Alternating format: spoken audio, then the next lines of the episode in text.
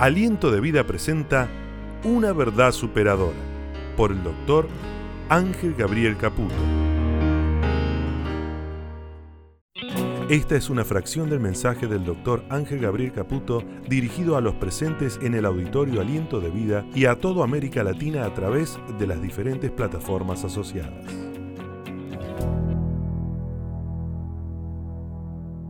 En esta noche el Señor nos quiere hablar.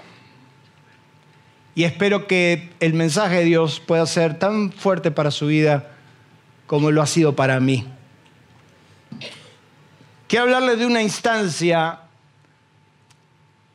quiero hablar de un momento donde somos recomendados por Dios. Diga conmigo, recomendados por Dios. Hay un momento, hay una instancia donde Dios te recomienda. Y extrañamente hay una palabra que quiero destacar en los principios del ministerio de Jesús, cuando andaba ocasionando algunos problemas en medio de los religiosos. Después de haber leído el libro del profeta Isaías, después de haber transmitido un mensaje alegre y de buenas noticias, algo que para aquella época no era normal. Diga conmigo, no era normal. Los religiosos en su época se la pasaron hablando de malas noticias. Y cada vez que usted iba a la sinagoga, lo único que hacían es te tiraban un muerto. Ir a la sinagoga e ir a escuchar un mensaje que los amedrentaba, que los, que los ponía contra la pared, que los hacía sentir mal, que no tenía esperanza. Y Jesús se paró conforme era su costumbre y le fue dado el libro del profeta Isaías y habló de un mensaje esperanzador, un mensaje de alegres nuevas, un mensaje que motivaba a la gente a creer que se podía mejorar, que se podía cambiar, que se podía ser distinto. Y hoy yo vengo a transmitirle un mensaje de esperanza, un mensaje, el mensaje de Dios para decirte que no importa la circunstancia en que vivas o en que estés, para Dios no hay nada imposible. Den un fuerte aplauso a Dios por eso. En el Evangelio de San Lucas capítulo 4, verso 27, Jesús le dijo a los que lo escuchaban que muchos leprosos había en Israel. Mire lo que dice, Muchos leprosos había en Israel en tiempo del profeta Eliseo, pero ninguno de ellos fue limpiado, sino solo Naamán el sirio. Y eso fue una puñalada. Muchos profetas anhelaron escuchar a Jesús. Muchos hombres de Dios hubieran dado cualquier cosa por escucharlo, pero esta gente se enfadó. Porque Jesús dijo que los leprosos que había en los tiempos del profeta Eliseo, ninguno de ellos fue sanado, solo Namán, el sirio. Otra traducción cuando lee este versículo dice, y ninguno de ellos fue curado por este profeta, sino que lo fue Namán, natural de Siria. Y otra traducción dice, pero el único sanado fue Namán, un sirio. Permítanme hablarles por unos minutos acerca de lo que es recomendar. ¿Por qué les hablo de la necesidad de ser recomendados por Dios y qué tiene que ver lo que Jesús está diciendo con esto? Dicen los que saben que recomendar es encargar, pedir o dar orden a alguien para que tome a su cuidado una persona o un negocio. Dice que recomendar es digno de aprecio, estimación y valorización. Pero también dice que recomendar es eh, aquel que es probo, aquel que es honrado, que merece consideración y confianza para su honor y para su buena. Por alguna razón que desconocemos, por algún motivo realmente extraño, Jesús dijo que Dios recomendó a un profeta la sanidad de un hombre llamado Namán. ¿Qué tenía Namán para que haya sido recomendado por Dios? Que hubo en él para que Dios solamente envíe a Eliseo para sanarlo a él. Diga conmigo, recomendar. Dígalo más fuerte, recomendar. ¿Está acá? recomendar. Dice el apóstol San Pablo, un hombre que le escribió a la iglesia innumerables veces y que tuvo que hablar de los principios que forman a un verdadero cristiano, dijo el apóstol San Pablo que, que no es aprobado el que se alaba a sí mismo, sino aquel a quien Dios alaba. O sea que hay una instancia donde una persona puede ser recomendada impulsada, aprobada por Dios. En otra instancia, el apóstol San Pablo, en el libro Los Gálatas, escribió y dijo, porque el que se cree ser algo no siendo nada, a sí mismo se engaña. ¿Cuánta verdad? Los religiosos estaban rodeados. Ellos tenían la exclusividad de Dios. Ellos pensaban que Dios solamente los oía a ellos. Y Jesús dijo, miren muchachos, en los tiempos de Eliseo había demasiados leprosos en la tierra, pero uno solo alcanzó el favor de Dios.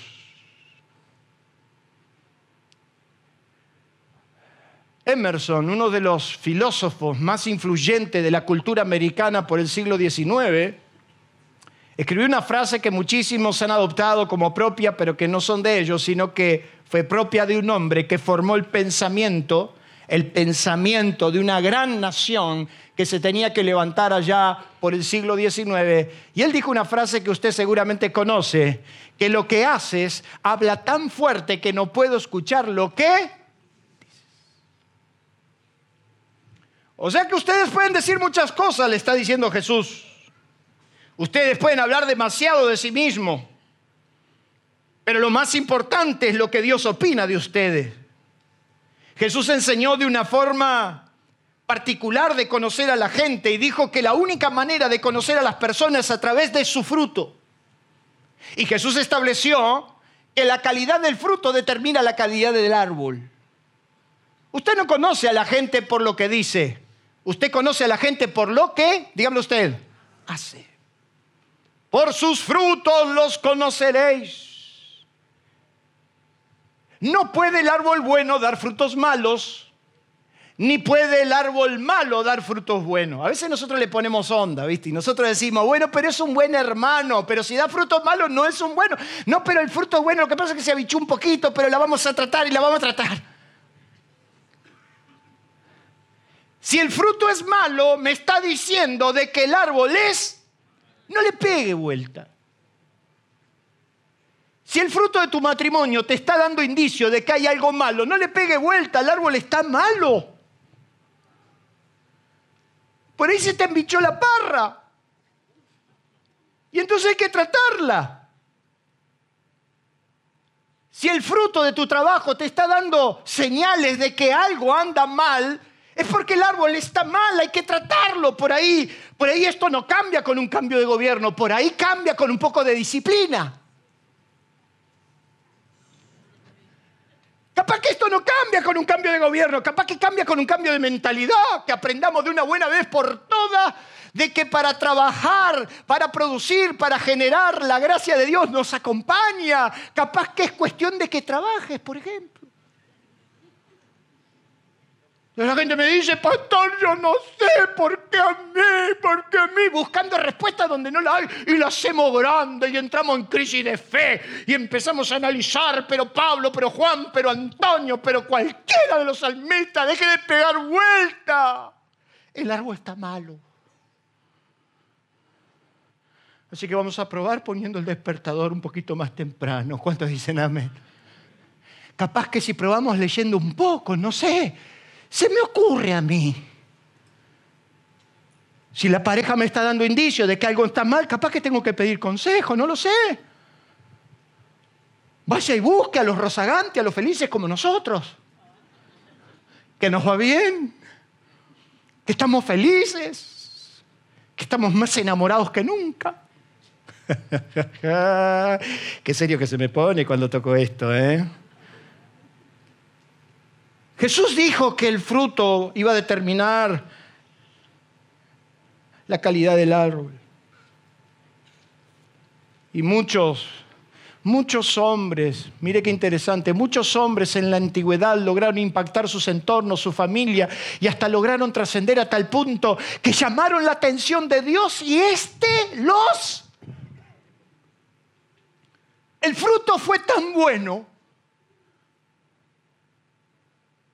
su calidad de vida fue tan extraordinaria, que hasta Dios se animó a decir, me encantaría que vayas aliento de vida a escuchar a ese loco que está predicando. Me encantaría. Me encantaría, me encantaría que vayas a escuchar a esos chicos que van a hacer la obra de teatro. Me encantaría. Porque muchos hombres a lo largo de la antigüedad impactaron a tal punto sus entornos que hasta Dios se sintió impactado y dijo, quiero, quiero recomendar, mirá, Namán, Namán. Debe ser que un ángel le dijo a Dios, che, y si sanamos un leproso, porque hay mucho. Dijo, bueno, ¿a dónde lo buscamos? En la sinagoga de aliento de vida. Vayan a buscarlo a Balcarce 50. ¿Habrá alguien en Balcarce 50? ¿Quién será el filisteo incircunciso? Pero debe ser que de alguna manera Namán impactó tanto a Dios que al único, al único que se le envió la sanidad fue a él. No, si he aprendido hace mucho tiempo que la palabra clave de Hebreos 11 no es fe. La palabra clave de Hebreos 11 es testimonio. Es pues la fe, la certeza de lo que se espera, la convicción de lo que no se ve. Porque a través de ella alcanzaron buen testimonio. Dígalo así, modulando, a ver si aprende en cámara lenta. Y diga, buen testimonio. No, si somos tan particulares que hasta le hemos enseñado a la gente, no me mire a mí. No me mire a mí. Yo tenía una hermana que se paraba en mi iglesia y decía, no me mire a mí, porque si usted mira a mí, si usted me mira a mí, usted se va a perder. Entonces, ¿para qué está ahí? Mire a Cristo. Porque eso nos exime de responsabilidad. Entonces eso nos da libertad para hacer cualquier cosa. Por la fe Abel ofreció a Dios más excelente sacrificio que Caín, dando Dios testimonio, testimonio de su ofrenda. ¿Sabe usted lo que es testimonio? Aseveración de algo, prueba, justificación, comprobación de la certeza, hechos concretas, evidencias incuestionables, pruebas irrefutables que perduran en el tiempo. Por la fe, Enoch fue traspuesto para no ver muerte y antes de ser traspuesto tuvo testimonio de haber agradado a Dios. O sea que antes que Dios se lo lleve a Enoch dijo, mira, mira lo que es ese muchacho. Mira lo que ese muchacho, cómo canta, cómo ora, cómo ofrenda. Mira, mira, mira, mira cómo va a la iglesia todos los días, hasta cuando el pastor llama a la oración, él va.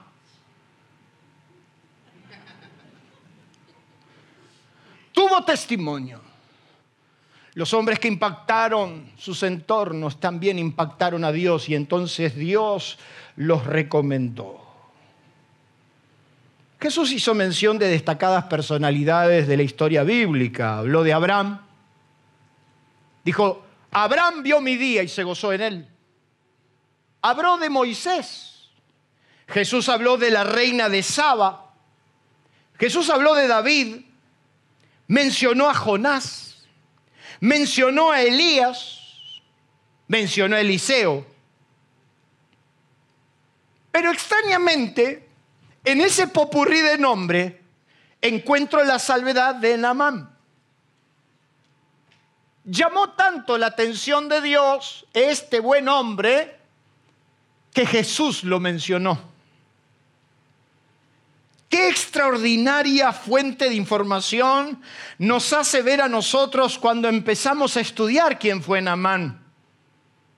Namán, un alto militar de una potencia enemiga de Dios, pero que Dios tomó en cuenta. Yo quiero que usted me acompañe a Segunda de Reyes, porque vamos a descubrir entonces quién fue este personaje. ¿Vamos bien? Bueno. ¿Qué tenía Namán el sirio que llamó tanto la atención de Dios y que el mismo Jesús lo mencionó como parte de un acontecimiento digno de considerar? ¿Qué tenía ese hombre? Cuando usted busca en la evidencia bíblica, en Segunda de Reyes, capítulo 5, usted se va a encontrar con un hombre que llama la atención.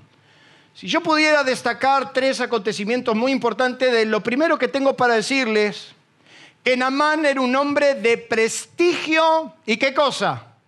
Y reconocimiento. Oiga, oiga, la iglesia tendrá que perderle el miedo al éxito. Repita conmigo, tendremos perderle el miedo al éxito, porque usted está frente a un hombre de éxito llamado Namán. Siempre nos hemos inclinado que el Evangelio y sobreestimamos que el Evangelio es únicamente para los pobres, para los fracasados, para los viles, para los que no nada en la vida. Y gloria a Dios por eso, porque yo soy un testigo de eso lo vil, lo menospreciado, lo que no era para deshacer lo que es. Y hemos sobredimensionado como que el Evangelio es solamente para ese sector. Y nos hemos olvidado que los exitosos, los grandes y poderosos, los influyentes, también están en el Evangelio de Jesucristo. ¿Cuántos dicen amén? Fue despertar una conciencia que en 1987, con 16 años, Dios me perdó un verdadero bofetazo en un hotel, cuando yo pensaba que el Evangelio era solamente para los fracasados, solamente para los pobres, solamente para los débiles. Ahí estábamos encasillados, hasta que por razones que ni, ni entendimos, el Señor nos lleva a Asunción del Paraguay en 1987, y el presidente de las Asambleas de Dios nos dice a nosotros, que éramos unos muchachos lindos y buenos como ahora, íbamos a ir a cantar a un desayuno de hombres de negocio. A lo que yo le pregunté y le dije, ¿de qué? De hombres de negocio. Y le dije, ¿qué son? No, bueno, son de Sarasa. Entonces agarramos y dijimos, bueno, vamos. 1987, cuando estoy entrando al hotel, no sabiendo de qué se trataba, entro en una sala y un hombre grandote me agarra del, del brazo y me dice, ¿qué sentiste, varón? Roberto Chan, un muy amigo mío, el representante de perfume y cometología más grande de Latinoamérica. Y ese hombre me agarra así, yo tenía 17 años, me agarra así el brazo y me dice, ¿qué sentiste? Y yo lo miré, yo no sabía quién era. Digo, ¿será, será el portero del, del edificio este? Y entonces le digo, ¿cómo zafar? Algo especial. Y entonces el hombre me mira, sirio el hombre. Y me dice, de las 4 de la mañana, varón, estamos orando acá para que el Espíritu Santo ni vienen los hombres crucen esa puerta, sean tocados. Me reflashé. A mí me gustaba ir por las iglesias. A mí me gustaba ir a las plataformas de la su nombre. Y de repente caigo en un hotel en el Sheraton de Asunción con 17 años Venía de predicar a los pastores, al colegio de los pastores de las asambleas de Dios y de repente estaba en un hotel, me agarra un mono de esta naturaleza y me dice el Espíritu Santo está acá. Yo digo, acá el Espíritu Santo no puede ni entrar. A lo que inmediatamente José Bogarín, el dueño de Nuestra Señora del Buen de Asunción, una de las compañías más importantes del Paraguay, me dice, hoy estará presente todo el gabinete de Stroessner recién derrocado. Por si usted no lo sabe, Stroessner era el militar que gobernó Paraguay durante años y años. Cuando entramos ahí, yo le voy a contar una infidencia, usted que es chusma. Los que me acompañaron no sabían qué hacer en el desayuno porque lo primero que nos pusieron fue ensalada de fruta y para nosotros la ensalada de fruta era el postre. Yo los tenía todo enfrente.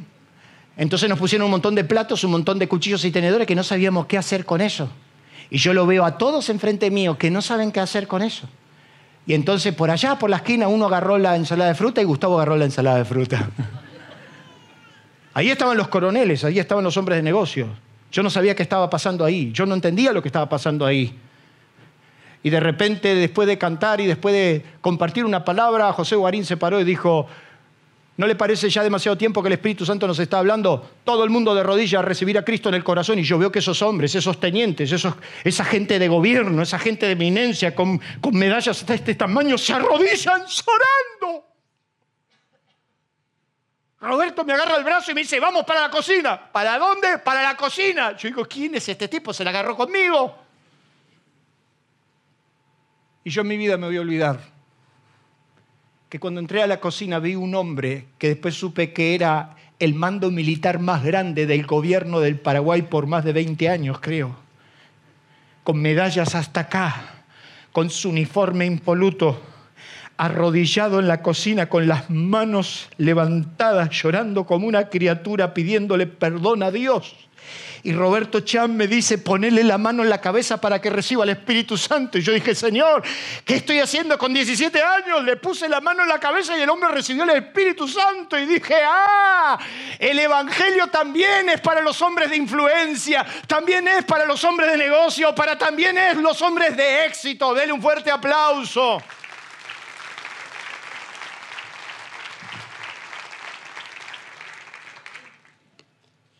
Diga conmigo, Namán no era cualquiera. Por alguna razón Jesús se acordó de él y dijo, a él fue enviado Eliseo, no a los demás. Segunda de Reyes capítulo 5 dice que Namán, general del ejército de Siria, no era un improvisado, era un general. Era un alto mando, un hombre de esfuerzo. Naamán, general del ejército del rey de Siria, era varón grande delante de su señor y lo tenía, ¿qué dice ahí? Dígamelo usted. En alta estima. Otra traducción dice que el rey de Arán sentía gran admiración por Naamán y otra traducción dice que era un hombre de mucho prestigio y gozaba del favor del rey. A este hombre fue enviado Eliseo. Un hombre que gozaba de prestigio, de recomendación. Un hombre que el reconocimiento era público. Si te tocaba el timbre de Namán en tu casa, vos ya sabías de quién se trataba. Pero no solamente era un hombre de prestigio y reconocimiento, sino que también la Biblia nos dice que era exitoso, ¿qué cosa? Acá ya no estoy muy de acuerdo, pastor. Claro, lo que pasa es que hemos sido una manga de fracasado toda nuestra vida. Y por eso el mundo no nos escuchó. Y por eso yo estoy trabajando hace 20 años en una conciencia distinta donde me canso de recibir hombres y mujeres que están dispuestos a triunfar, a ir para adelante y que le vaya bien y por eso se preparan y estudian y se reciben y tienen comercio y los aliento para que sean mejores, para que sean exitosos, porque Dios también necesita de tu éxito. Denle un fuerte aplauso a Dios. Aliento de Vida le invita a conocernos a través de nuestras redes sociales. En la web, en Facebook, en nuestro canal de YouTube y Spotify. Aliento de Vida, una forma diferente de vivir. Aliento Escucha, nuestro WhatsApp 11 3948 5138 11 3948 5138 38. Aliento escucha. Yo sé que hablar de esto en este tiempo es chino. Porque hemos hecho un culto al fracaso. Dice, porque por medio de él, termine leyendo el versículo, el, el versículo 1, porque por medio de él había dado Jehová salvación a Siria. O sea que este hombre, en lo que él hacía, era el mejor. Diga conmigo, el mejor. Por eso me siento tan orgulloso. Mira, yo cuando lo veía ayer a, Batman, Usted, usted, usted no, lo, no lo saca ni ahí a Batman, porque estaba muy bien tapado. Cuando lo vi arriba de ese auto del Batimóvil, ¿a, quién se le ocurre hacer un Batimóvil? ¿A quién se le ocurre entrar con un Batimóvil? El más desquiciado de todo es el que inventó la rondada para colgar al otro que volaba. ¿Qué necesidad había? Si nosotros podíamos haber hecho las obras de arte como se hacían antes. Te llegaba Navidad y los chicos de las clases bíblicas tenían que pasar a dar un versículo. Era una tortura. Era una tortura también para los que íbamos. Porque el nene lo parábamos delante de toda la iglesia y, el nene tenía que decir un versículo que nunca había dicho delante de toda la gente. Y la maestra de abajo le soplaba, Dios.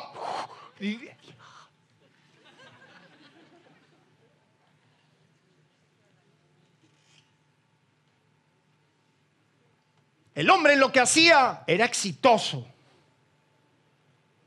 Y a mí no me importa lo que te dedicas, si sos plomero, sos albañil, si sos empresario, si construís. Pero lo que Dios necesita de tu vida es que seas exitoso en lo que haces. Y le tendremos que perder el miedo al éxito porque el, el éxito es una de las cosas que Dios más nos marca para estimularnos. O sea, imagínate, imagínate si ayer, por ejemplo, no sé, si ayer cuando dábamos la Batman se trababa. ¿Qué hacíamos con Batman? Imagínate si la Mujer Maravilla se le cruzaba una letra. Yo dije, esta le, esta le tiene que errar, en una le tiene que errar. No, pero si esta vino de Andalucía. Cuando Dios dice que lo hagamos, que seamos exitosos. Mira que te mando que te esfuerces y que seas valiente para que guardes y hagas todo lo que está escrito, porque entonces prosperarás tu camino y todo, hasta tu acento Santa Lucía. Y todo te saldrá bien. Nos hemos acostumbrado tanto a que salga así nomás que nos preocupa el éxito. Yo bendigo a Dios porque somos una iglesia exitosa. Tenemos talento para sacar de todas las canteras. Y tenemos escuela de inglés y escuela de arte, escuela de música. Y ahora viene el apoyo escolar y escuela de oficios. Y le estamos diciendo a la sociedad, si no sabes, vení que acá hay. Todo te saldrá bien. Guarda y escucha todas estas palabras que te mando para que haciendo lo bueno y lo recto ante los ojos de Dios te vaya bien a ti y a tus hijos después de ti para siempre. Namán era exitoso en lo suyo. Y por último, yo encuentro que Namán era un hombre valiente en extremo, porque dice que era valiente Mire lo que dice ahí, por favor, en 2 Reyes capítulo 5, dice que era hombre valeroso en extremo, valiente, fuerte, robusto en su línea, esforzado, animoso de valor, eficaz, activo, siempre dispuesto, que no le hace asco a nada. ¿Cuántos valientes tengo acá? Valientes, con una actitud presta, robusta, animoso. Vamos, Ramírez, vamos, vamos, vamos, vamos. Que no le hace asco a nada. Que está siempre listo, dispuesto. ¿Será que por eso Dios lo tuvo en cuenta y lo recomendó? Tenía un solo problema, Namán. Y el problema era la lepra. Parece que en su país los leprosos se podían, se podían estar con la gente y no era como Israel que se apartaban. Porque usted lo va a ver interactuando a Namán con su rey y con su familia y hasta con sus allegados. Tenía un solo problema Namán. Era leproso. Pero eso no le impidió hacer su trabajo con responsabilidad. Si somos el padre de la excusa. Ay, ¿sabes qué? Mira, yo hoy no voy a ir, te cuento.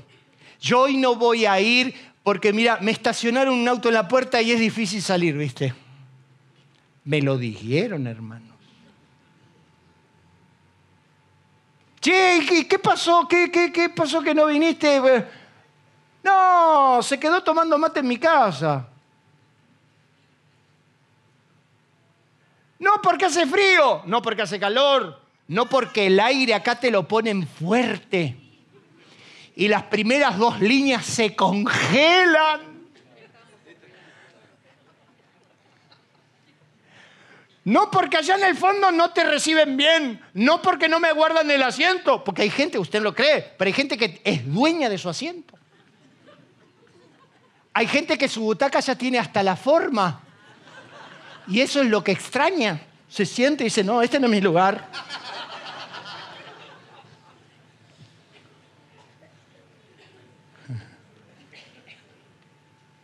El hombre era leproso, pero se arreglaba. Y era hombre exitoso, valeroso, que ganó la admiración de un rey, Benadad. Que Benadad te admire no era poco. Que un rey te sobreestime a tal punto que lo consideraba más importante que él mismo en el reino. Por eso Dios lo recomendó. Entonces en esta noche ¿Qué había en el corazón de Namán para llamar tanto la atención de Dios? Y lo primero que quiero destacar de él es que supo compartir su necesidad. Dice que cuando andaban haciendo conquistas por ahí, dice que una muchacha que era parte del pueblo de Israel fue tomada cautiva y era la sirvienta de Namán. Bueno, usted puede tener eh, formas y formas, pero dice la Biblia ahí en el capítulo 5, verso 2 al 4, que de Siria habían salido armas, bandas armadas y habían llevado cautiva de la tierra a una muchacha. Diga conmigo a una muchacha. Una muchacha que fue adaptada para que haga los trabajos en la casa de Namán, la cual servía a la mujer de Namán. Esta dijo a su señora, si rogase el Señor al profeta que está en Samaria, él la sanaría de su lepra. Entrando entonces Namán a su señor el rey, le relató diciendo, así ha dicho una muchacha. Usted puede tener una actitud despectiva, usted podría decir, Namán siendo general, no, no podría ni contemplar la opinión de una muchacha.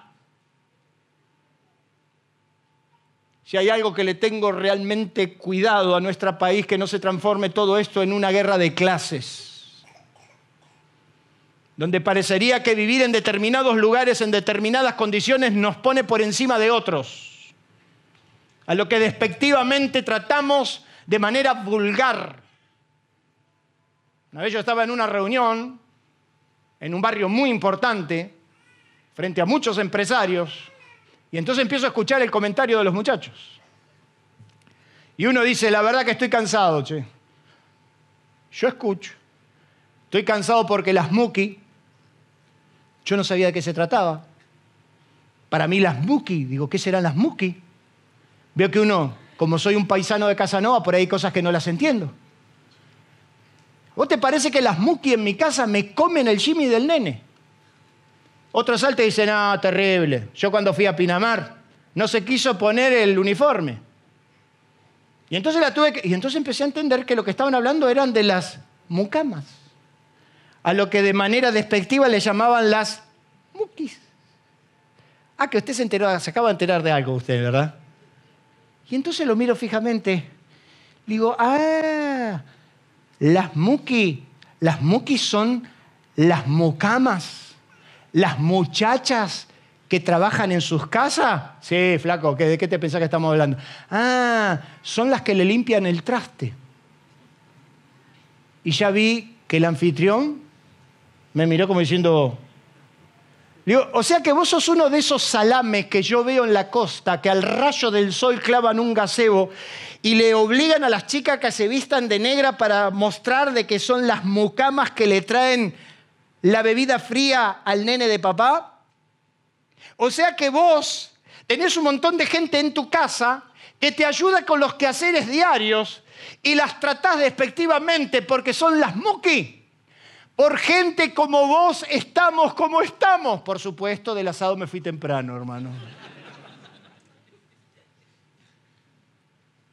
Hay gente que despectivamente dicen, no porque, perdónenme, lo voy a usar el término porque lo usan muchos, los negros de la provincia. Ah, los negros de la provincia. Namán compartió su necesidad con las Muki. Y fue la Muki la que le dice a la señora, si Namán iría de mi señor, él lo sanaría de la lepra. Y Namán, como comandante en jefe de las fuerzas de Siria, se fue al rey y dijo, una muchacha me dijo que pudo alcanzar mi sanidad. ¿Qué estaba hablando de Namán? Que Namán compartió su necesidad más profunda, no tuvo problemas, no tuvo inquietud de poder decirle, la estoy pasando mal, necesito ayuda, y si la ayuda está en Israel, déjame ir porque yo necesito ser sanado. Denle un aplauso a Dios por eso.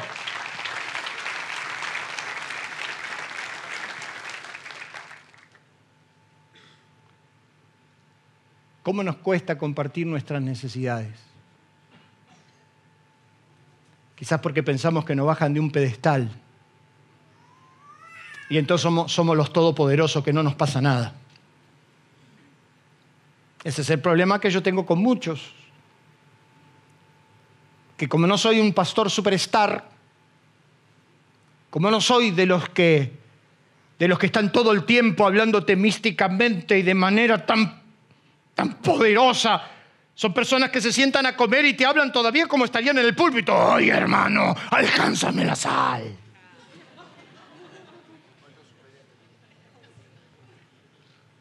¿Por qué no me hablas normal? ¡Siervo!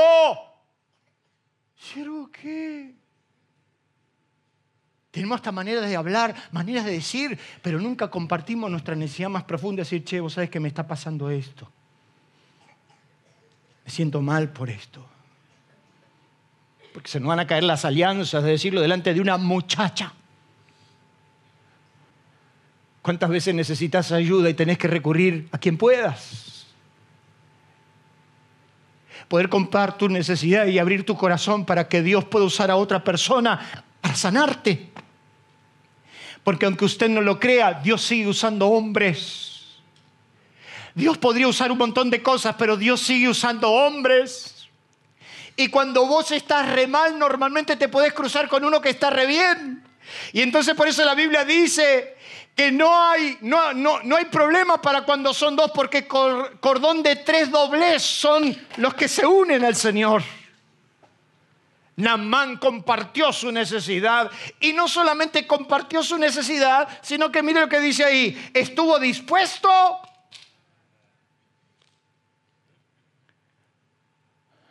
Qué poca conciencia del valor de las cosas tenemos, ¿no? Nos talaron tanto la cabeza donde todo es gratis que parece que nada tiene precio. Nos metieron tanto en nuestra cultura de que vos mereces que te lo den gratis. Y yo quiero decirle que no hay nada gratis, en la vida no hay nada gratis. Y eso no es porque lo dice uno de estos payasos que ahora se están postulando al presidente, lo digo yo porque está en la Biblia. Hasta tu salvación tuvo precio. Diga conmigo, nada es gratis. Pero nosotros siempre estamos con las manos así. Señor, bendíceme. Ayúdame. Yo quiero que usted vaya a su Biblia, al capítulo 5, donde estamos, el verso 5. Y dijo el rey de Siria, Benadad, anda, Ve. Yo enviaré cartas al rey de Israel. Salió pues él llevando consigo diez talentos de plata y seis mil piezas de oro y diez mudas de vestido. No salió con las manos. Si tenía que ir a ver un profeta de Dios, si tenía que ver a un hombre de Dios, era considerado en aquella época que nadie iba a ver al hombre de Dios sin llevarle un presente. Ese concepto Dios lo había establecido precisamente en la palabra cuando le dice a todos los israelitas que tres veces al año tenían que venir a la fiesta nacional. Y dice, acontecerá que cuando vengas a las fiestas nacionales, que estás obligado a venir, o sea, tres veces al año tendrás que venir a la Pascua, a, Pentecostés, vas a tener que venir a las tres fiestas centrales y nadie se presentará con las manos vacías. O sea, la orden era que nadie se debía presentar con las manos vacías. Es Saúl que cuando anda buscando las, las asnas que se le habían perdido del padre, el que iba con él le dijo, ¿por qué no vamos? Hay un hombre insigne, hay un hombre que tiene revelación, vamos a ir del profeta y él nos va a decir dónde están las asnas, ¿viste? Porque es como que tenemos la de cristal y entonces le vamos y le decimos, ¿dónde están las asnas? Y entonces dice que, que, que Saúl dijo, no tenemos nada, ni pan, ¿qué le llevaremos al hombre de Dios? Pero como todo es gratis, como no tenemos el valor de las cosas. No entendemos que esa maestra estuvo toda la semana preparando una clase para que tu hijo la reciba. Y como es gratis, ni nos damos cuenta de que la pobre maestra se preparó toda la semana para llevarle la palabra a tu hijo y entonces nos damos el gusto de decir, hoy nos quedamos a ver dibujitos. Y como es gratis, venimos a la iglesia a ver Iba a decir el gordito, pero no soy tan gordito, pero a ver qué el pastor nos dice. Namán dijo, yo voy a ir a buscar mi sanidad. Yo me voy a preparar algo para llevarle al hombre de Dios. Y llevó presentes. Y los hombres cuando se paraban delante de Dios, se paraban con las manos llenas. Y decían, acá está Señor. Te quiero preguntar en esta tarde, ¿qué le trajiste a Dios? Y no estoy hablando de dinero. No me interesa tu dinero, no necesito tu dinero, yo vivo de mi trabajo. Ni un peso me llevo de esta casa, ni yo ni ninguno de los pastores. No necesito un centavo de tu billetera, ni uno. Pero la pregunta es, ¿qué le viniste a traer a Dios? Si lo único que viniste es con reclamos, o si viniste con tu corazón rendido a decir, Señor, yo estoy dispuesto a pagar el precio si tú me sanas. ¿Cuántos en esta noche son conscientes de esa realidad? Con razón Jesús se acordó de Namán. Y con razón Jesús, que era parte de la decisión de la Trinidad, cuando alguien dijo, che, hay que sanar un leproso, mándalo a Namán no solo es un exitoso, valeroso, guerrero, disciplinado, sino que es un hombre que comparte su necesidad y está dispuesto a dar y a poner lo que sea necesario para que la obra de Dios crezca. Denle un fuerte aplauso a Dios por eso.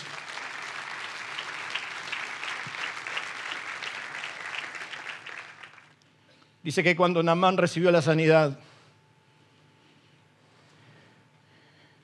fue delante de Eliseo y le dijo, te ruego que recibas algún presente de tu siervo, te ruego.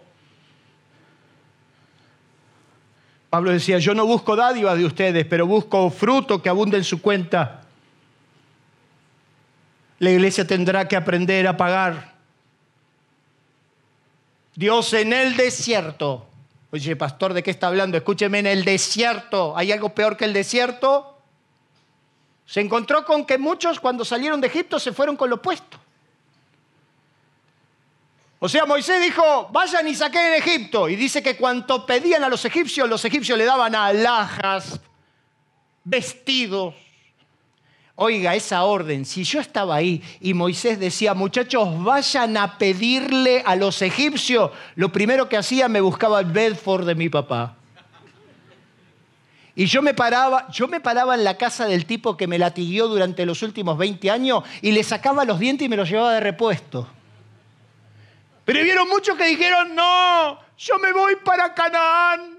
A mí no me importan las riquezas temporales. Allá hay un montón de cristianos. No me importa las riquezas. Pero son los que después dicen, pastor, ¿no hay una ayudita para las almas necesitadas? No sé esas cosas donde me salen.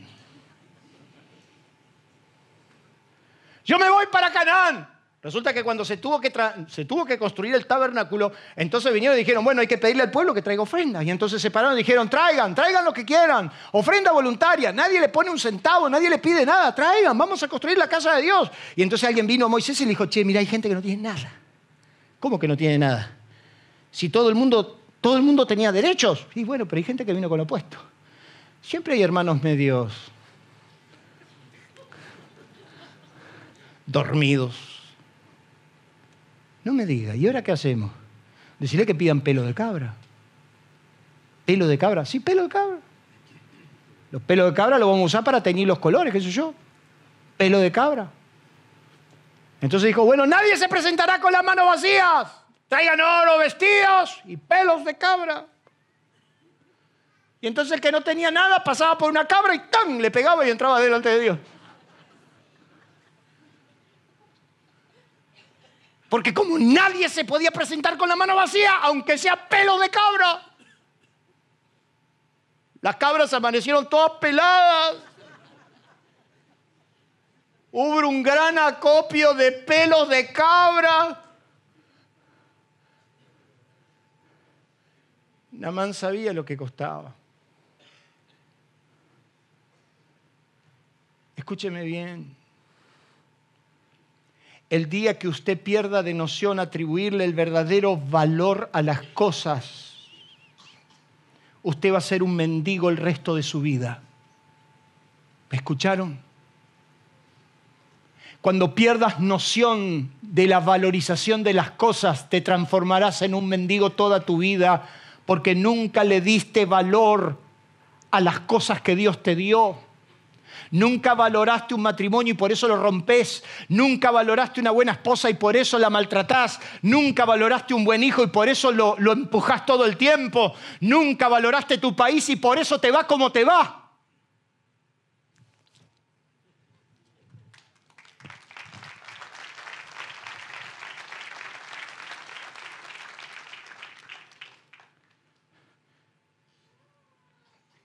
Hace muchos años atrás existía la moneda de 50 centavos. Yo iba a la reunión de oración y lo único que tenía era una moneda de 50 centavos. Y aprendí que a Dios no lo mueven los números, sino tu corazón. Agarré la moneda de 50 centavos y la puse en un sobrecito. En mi iglesia se entregaba las ofrendas especiales con un sobrecito blanco. Y me arrodillé en mi casa y le dije a Dios, si me das miles, yo te voy a honrar con todo lo que me des. Y si llegas a bendecir mis manos, yo te prometo que nunca escatimaré para la obra de Dios. Dios cumplió, hermanos. Ese hombre estaba dispuesto a pagar. Y pagar no estoy hablando solamente de dinero, estoy hablando de tu obediencia, estoy hablando de tu tiempo con Dios, estoy hablando de morir a vos mismo Estoy hablando de sujetar tu carne. Estoy hablando de lo que hace que te transformes en un buen cristiano.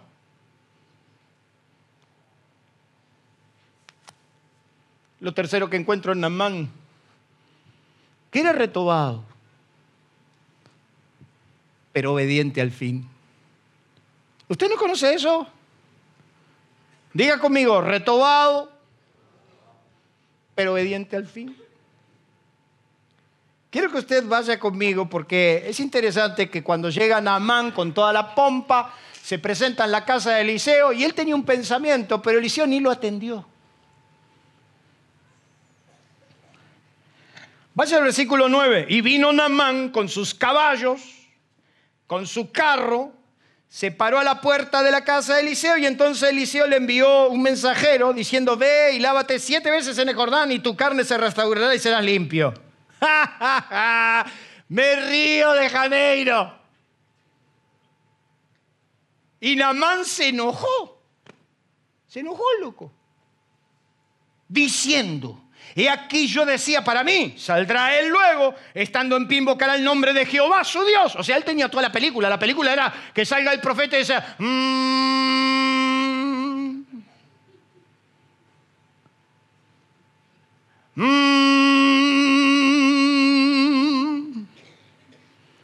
¿Viste que hay gente que se... Mm. Saldrá, hará un pase. Zaragatunga, Zaragatunga. Haga un pase de magia, dirá algo. No, me mandó uno para decirme, anda a tirarte al Jordán. ¡Al Jordán!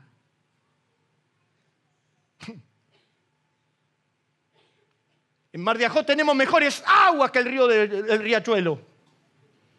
Mirá si yo te mando y te digo, anda, tirate al riachuelo. Entonces se enojó. Y yo quiero decirle que con justa razón ese tipo estaba en autoridad, ese tipo dominaba naciones, ese tipo, ese tipo estaba acostumbrado a los palacios, ese tipo estaba acostumbrado a los baños termales, ese tipo estaba acostumbrado a las sales minerales, ese tipo usaba Givenchy. Y vos lo querés convencer con un Colbernoid. El tipo, el tipo conocía fragancia, el tipo estaba en los mejores spas. Y ahora este le dice andate al riachuelo, pero que, que se vaya tu mamá al riachuelo. ¿Tenía razón o tenía razón? Claro que tenía razón. Fue la respuesta inmediata.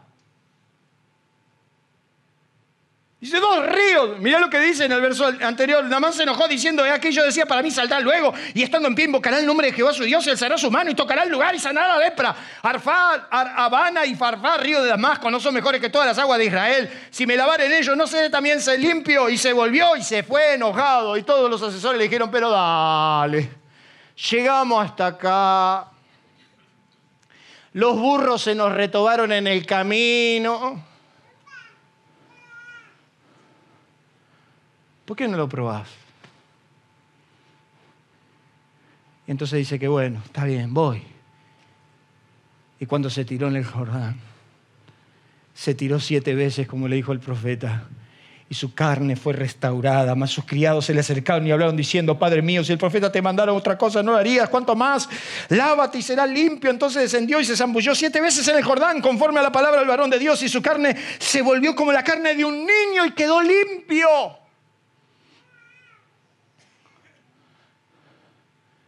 Jesús dijo que un hombre tenía dos hijos y a los dos los mandó a trabajar a su finca. Uno dijo, no pienso, pero después arrepentido fue. Y otro dijo, sí Señor, yo ya voy y no fue. Y le preguntó a los religiosos, ¿cuál de los dos hizo la voluntad del Señor? Y dijeron, el que fue. Así es. Es como cuando usted, le, usted le dice al hijo, lava los platos. No, a mí siempre me toca lavar los platos a mí.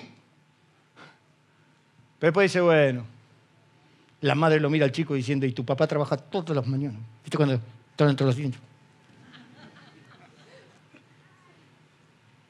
Anda a lavar los platos. Yo siempre lavo los platos. Y la madre me dice, papá también todos los días va el trabajo. Y los ojos tu madre te limpia todas las mañanas la habitación. Y se va. Y lo hace. De ganado, poco medio, pero lo hace. En el fondo, lo hizo.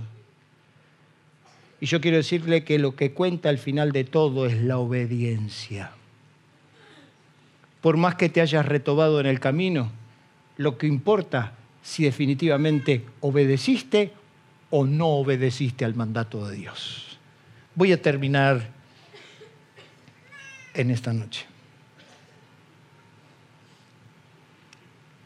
Porque ese hombre terminó aceptando, ¿qué cosa? El señorío. Yo quiero que usted me acompañe,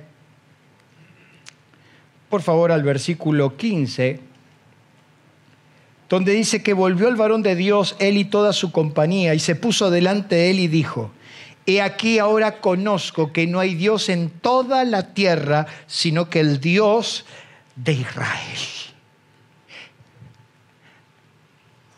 Por fin este hombre dijo, ahora reconozco que nuestro Dios es el Dios de Israel. ¿Y saben qué hizo este hombre para terminar? Prometió, ¿qué cosa? Fidelidad. porque le va a decir al profeta, y yo quiero que usted vea el versículo 15 al 19, el verso 16, mas él dijo, vive Jehová en cuya presencia estoy, que no aceptaré nada de lo que me ofreces. Y él le instaba que lo acepta de alguna manera. Verso 17, entonces Namán dijo, te ruego pues, de esta tierra no se dará a tu siervo carga de un par de mulas porque de aquí en adelante tu siervo no sacrificará holocausto ni ofrecerá sacrificios a otro Dios, sino a Jehová. ¿Qué hizo el hombre? Prometió fidelidad y hasta le dice al profeta, y quiero pedirte algo, yo estoy bajo autoridad, yo soy un general, pero estoy bajo autoridad. Cuando el rey entre a adorar a su Dios, mi rey siempre se apoya sobre mí te ruego que no te ofendas, lo tengo que hacer, estoy bajo autoridad. Y Eliseo le dijo, ven paz. Su corazón terminó prometiendo, pase lo que pase, Señor, hasta el fin de mi vida, yo te prometo que será tuya. ¿Qué le prometiste a Dios? Ahí tenés un general, nombre de éxito, que capaz de decirle a Dios, yo te prometo que mi vida a partir de hoy solo es tuya. No era problema la lepra, el problema era el corazón de Namán. Termino en esta noche diciéndoles que Dios supo el corazón sencillo y humilde que a pesar de todo Namán tenía. Eso movió la mano de Dios a su favor es tiempo de mirar hacia... Por eso Jesús dijo, muchos leprosos había en Israel, pero a uno solo Dios recomendó. Dios sabía que Namán era hombre fiel. Que si se entregaba a él, le iba a prometer su vida. Y lo dijo el mismo David en el Salmo 51. Los sacrificios de Dios son el espíritu quebrantado, el corazón contrito y humillado no despreciará jamás. Yo no dudo que en Israel había muchos leprosos que temían a Dios. Pero solo Namán fue sano. Y por supuesto que lo podemos comparar con la gracia de Dios, claro que fue.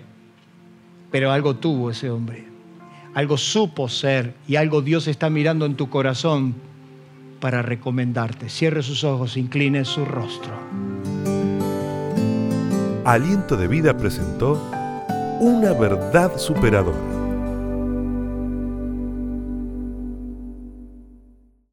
Si usted quiere recibir más sobre estos y otros mensajes, escríbanos a info@alientodevida.com.a o visite nuestras redes sociales. el motivo de mi vida.